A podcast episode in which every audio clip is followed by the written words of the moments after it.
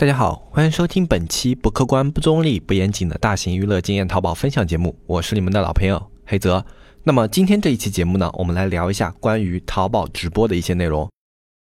一片叶子可以遮目蔽日，一番良言可以醍醐灌顶。我们在前方披荆斩棘，希望后来者一帆风顺，共享商业智慧，共享创业成功。欢迎收听本期纸木淘宝内训。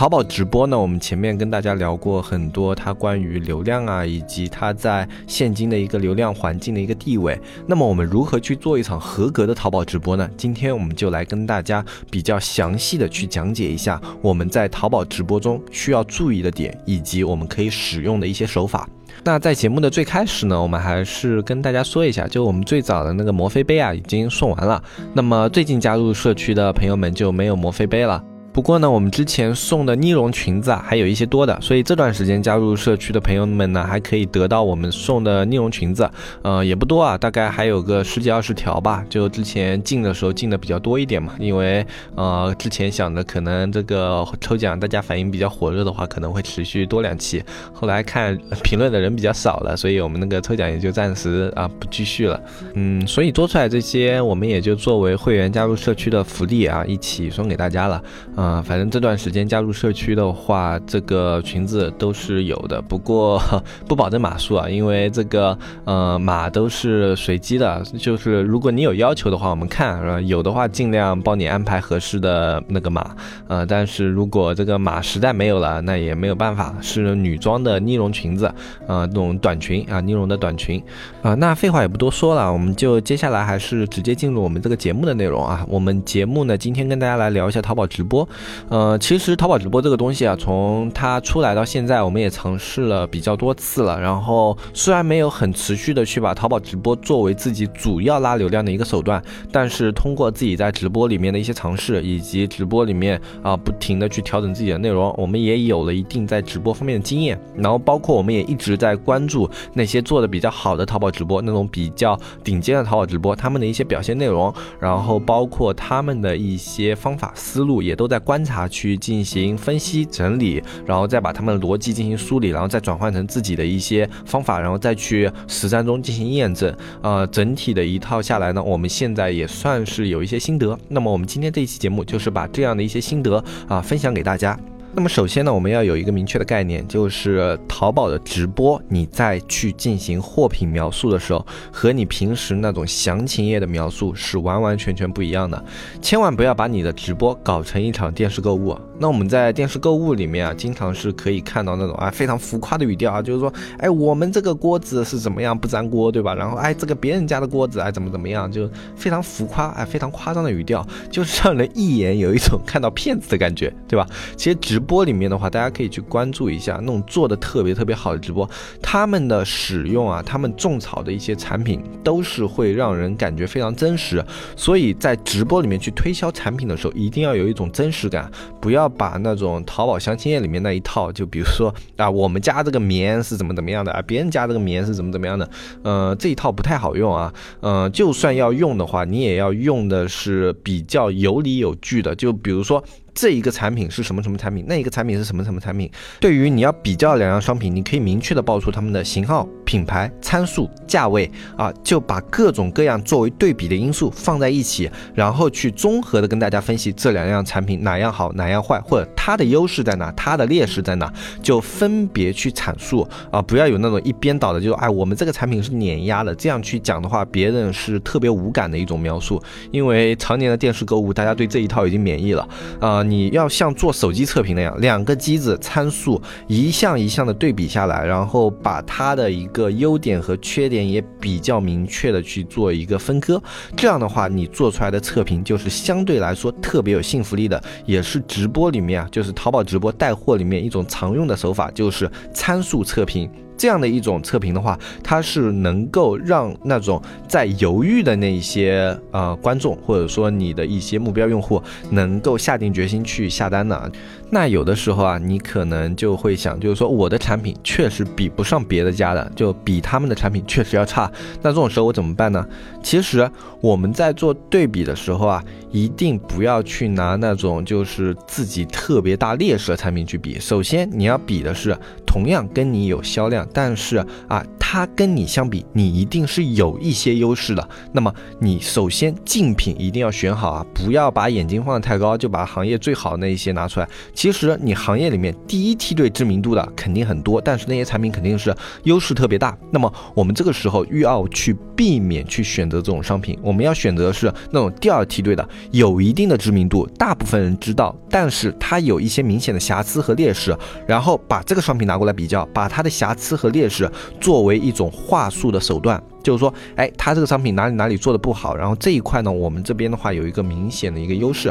然后弱化自己的劣势，在话术上，比如说我们这个商品的话，哎，对比这一块确实有所不足，但是并不影响日常的使用，而它呢，它的不足之处呢，可能就会让你在使用这个产品的过程中啊，有一些不愉快啊，或者说有一些不好的体验啊，那这种就是你需要去强调的地方，你要用自己的话术去把这种优劣给别人一种概念，就是我的问题是。小问题，他的问题是大问题，我的优势是大优势，而他的优势是小优势。你要通过自己的话术和扭转去给别人这样的概念。其实这种的话，哎，我们在美妆上面啊，经常可以看到，你去注意看一下美妆直播，他们经常会有的话术是这样的：哎，这一款化妆品啊，哎，它虽然在色泽啊，或者说在颜色的表现力上稍稍弱一些，但是它对于肌肤的亲和力很好，哎，涂上去以后完全没有那种比较难受的感觉啊什么样的。他们经常。会用这样的一个话术去表达。这里面啊，它并没有很直接的去说，哎，我这个产品它更适合肌肤，没有刺激性，没有用这种哎特别主观的语调去说，而是用一种偏客观的说，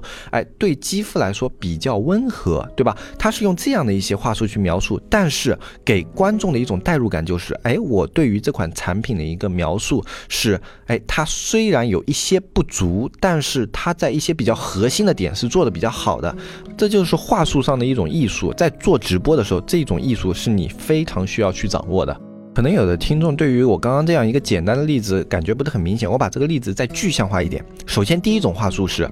，A 产品它的色泽效果非常好，对于你的肤色啊有明显的提亮效果，可以提高你整体的脸部气质。但是呢，涂抹时间较长以后啊，会感觉到嘴唇有明显的干涩和不适感，比较适合短期的一个化妆使用。而 B 产品呢，虽然色泽表现上比 A 稍差一些，但是配合其他的粉底使用的话，可以达到不逊色于 A 的效果，并且 B 产品更加温和，即使整天涂抹，嘴唇也不会有干涩难过的感觉。如果是全天长时间化妆的话，建议大家更多的可以选择 B 搭配一些化妆品使用。好，这一种话术它是非常客观、非常中立的一种话术。那么在这种情况下，很多人会对应自己的使用情景去选择商品。那么还有一种话术是这个样子的。A 商品它的颜色表现不错，但是它在嘴巴上涂上去以后很难过，呃，就会让你这个人整体感觉非常的不适，呃，感觉里面有明显的刺激性的一些化学品的味道，呃，涂上去以后啊，可能会让人感觉不是特别舒服。然后这一款 B 商品呢，它虽然颜色上稍差一些，但是它涂抹上去以后特别的温和，一点都不刺激啊，即便整天这样子涂下来以后啊，也会感觉嘴唇部位非常的舒。是不会给人任何不适的感觉，也没有异味。好，那在这两种话术里面啊，第二种话术明显是要比第一种话术更加激进，而且它是主观性更强，对 B 的这种优势突出更大的，对不对？那么我们来回顾两种话术，它给人感觉，你觉得如果你听到两种话术的话，你会选择更愿意看哪一种直播，并不是说我们要选择哪一个商品，你更愿意看哪一种直播。其实就大部分人来说的话，更加喜欢的是第一种话术的直播内容。因为第一种话术较为客观中立，它对于两种东西的啊优劣描写非常的清晰，并且给出了明确的使用环境、使用场景。即便你是卖 B 商品的卖家，如果你用了那样的一些话术以后啊，你的一个直播的效果就会略差一些，因为会给人明显的主观感受，就是你是一个 B 商品的卖家。这样的主观感受给人以后啊，就会有一种王婆卖瓜的感觉，这样就不太好了。所以直播的时候啊，给带入这样的一些场景是特别特别重要的。我这样举了一个例子以后，大家可能就比较好理解，我们应该使用什么样的话术去跟你直播的客户做交流。那么，在接下来的话，就是在直播中跟客户的一个互动沟通也是特别特别重要的。那么，为什么这一点特别重要呢？与客户的一些互动，就比如说他发了一些弹幕，可能这个问题你觉得特别的愚蠢，特别的无关紧要，但是你也可以用自己的一些思路去跟他去做一些互动。之前我们自己直播的时候也遇到过很多，就是他们在提问的时候没有跟你这个直播内容有非常强的强联系。比如说你在跟他们去介绍一些啊装饰画的风格的时候啊，他们会来问你，就是说，哎，我家现在要装修啊，我用什么样的颜色的漆，什么样的色调能够更好的去搭配这样的一幅画呢？他可能并没有说哦我要买这幅画，但是呢他会问你，哎，我什么样的漆会比较配这样的一幅画？这个时候呢，很多哎就可能觉得比较难回答，那么你就把这个问题给略过了。但是实际上。上你去回答这样的问题，对自己是有好处的。就比如说你跟他说啊，我们这样的一幅画的话，它可以搭配很多种的一些色系，比如说常规的一些白色啊啊，或者说一些偏灰色的，它都是搭得上的。那么如果你想要比较个性一点的话，你使用一些偏蓝色或者说绿色系的去搭配整体的这样小清新的风格，也是特别出挑的。就看你自己是什么样的一个态度了。那么你用这样的一个回答的话，给人的感觉就不一样了。或如果你很死板的去跟他说，哎。我们这个画的话，就普通的白色漆，或者说你去搭配一些呃蓝色家用漆就可以了。如果你这样比较死板的去回答的话，呃，给人的感觉就特别的僵硬。那么如果你用类似于我刚刚说的这种话术的话，那会给所有的观众一种感觉，就不光是这个问问题的观众啊，就好像你的观众里面也有一些比较在意，就是说，哎，我怎么样的墙可以搭配这样一幅画的时候，你的话术是可以让他有这种感觉的，就是说啊，我家里是白色的，其实也搭上这幅画；我家里是蓝色的，我也搭上这幅画；我家里是灰色的，我同样可以用这幅画，对吧？哎，它是合适的。然后，如果你还有一些其他的问题的话，你因为这个问题你引发了其他问题，他会有其他的观众接着来跟你互动，那么你这个直播的氛围它就。被拉起来了。如果你一个问题，哎，把别人的问题堵死了，就是说，哎，我这个用白色啊，或者我这个用蓝色就可以了。那如果你是一个问题去堵死他的这种方法去回答他的问题的话，那么你这个直播的气氛就会比较沉闷。哪怕你的观众来跟你问了问题，那么他也仅是一问一答这样的一个形式。这样的形式的话，你可能在一些啊，类似于像知识分享啊这种还比较高效。但是像你去带货的一些直播内容的话，它就会显得直播气氛特别的僵硬。如果你要气氛活跃的话，你一定要开拓自己的思路，让你的话术更加柔和，让你的话术可以去拓展别人的想象空间，让别人有更多的问题来问你，让你的整个直播气氛不断的被调动起来，这才是一种较好的话术。然后。通过这样的一个互动的话，你观众在你的直播间的停留时长会变长，而停留时长其实是直播里面非常重要的一个指标。如果你的停留时间够长的话，在你开直播的一个期间，淘宝会越来越多的流量啊，去给你到这个直播间。这个我们已经去做过一些测试了。当我们的直播停留以及互动氛围较好的时候，我们会有一定的流量加成；而在直播氛围以及这个整个直播间它的一个互动量较少的时候啊，它的流量。流失掉以后就不会再有补充了，这就是流量停留的时长对于直播的收益。而当你这一次的直播它的一个最后表现较为良好的时候，你下一次直播的时候流量基数也会随之上升啊，这是一个就有点像我们平时去做产品的时候啊，你这个产品它的一个转化率和销售量比较高的话，那么接下来它的位置会比较高，这个道理是一样的。而停留时长就是这其中最基础、最基础的一个点。一开始的时候，你可能很少流量，但是你要珍惜这些流量，尽量的去跟他们做互动。如果一开始实在没有人跟你互动，你甚至可以去找一些托，找一些自己的朋友啊，在这个直播间里面去做一些你们原来设计好的特别吸引人的话题。如果人少的话，你们可以去重复的刷类似的话题，然后去不断的吸引这样的一些人去做停留。这都是去做直播的时候一些手法。那么包括在做直播的时候啊，你对于产品的描述里面要有让别人的一个购物的危机意识，就好像我们可以经常去看到一些类似于像净水器的直播啊，或者说像一些小的家电的直播，他们就经常会用这样的一种方法，就像净水器是最明显的。像中国的话，现在整个环境下，一二线城市净水器还可以，但是再往下的话，一些三四线城市啊，包括农村啊，净水器的普及率都是特别特别低的。那么你在直播的时候，你要去跟他们解释这个净水器它能够去做出来的一些好处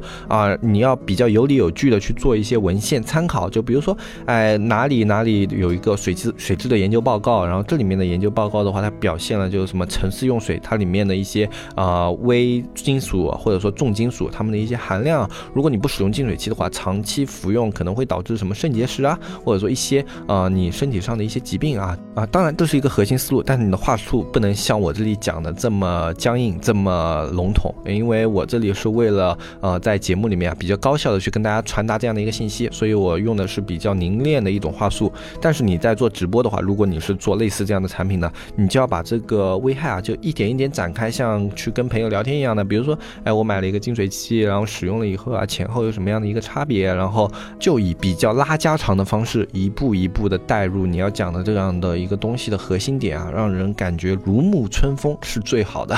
不要有那种，就是我最早讲的那种电视购物里面那种特别机械的硬推广，哪怕你要讲这种危害性的东西啊，你也可以说啊，就是说之前的时候啊，家里比如说老父亲啊什么的啊，就因为常年喝家里的饮用水，就好像得了肾结石，然后医生的话就说要改善饮水，然后我们就买了这个净水器，要少喝茶，改善饮水啊，这种都是医生会常说的啊。你去得了肾结石的话，一般医生都会说你有没有经常喝茶，如果喝茶的话，你不要喝了，对吧？啊，这时候你把改善水质带到少喝茶这样的。一个话题中一起的话，那么他就会特别有信服力，因为你像平时如果家里人有得肾结石，你去陪诊的话，医生经常会说，就是说，哎，不要再喝茶了，怎么样的？那么这是医生说的话，那么你把这一句话后面再带一句啊，改善饮水质量的话，就会感觉这句话也就是医生说出来的是一样的，一模一样的，因为他脑中有这样一个概念，那么你在后面加一些小内容是无所谓的，但是加了这这一些小内容之后呢，他的信服力是立马上升的。就包括你去给别人传达危机意识，去传达这个产品它的重要性，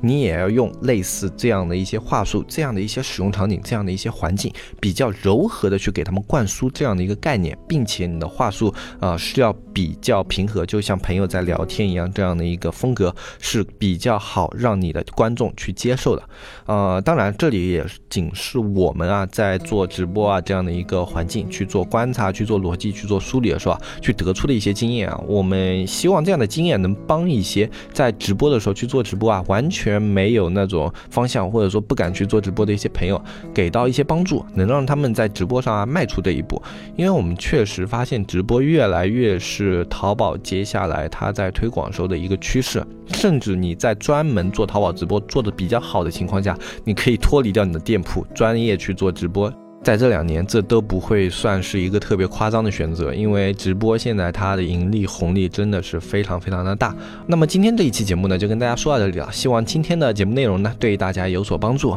如果大家想要了解更多的淘宝资讯和淘宝干货的话，可以加入我们的社区。我们社区的加入方式是添加微信“纸木电商”的拼音，加我们客服小安，小安会给你介绍如何加入社区。你可以看到由纸木收集来的全网的一些付费资源，然后去提升自己的一些淘宝内功和能力。微信在我们下方详情页也有，大家可以看一下。我是黑泽，我们下期节目再见，拜拜拜拜拜。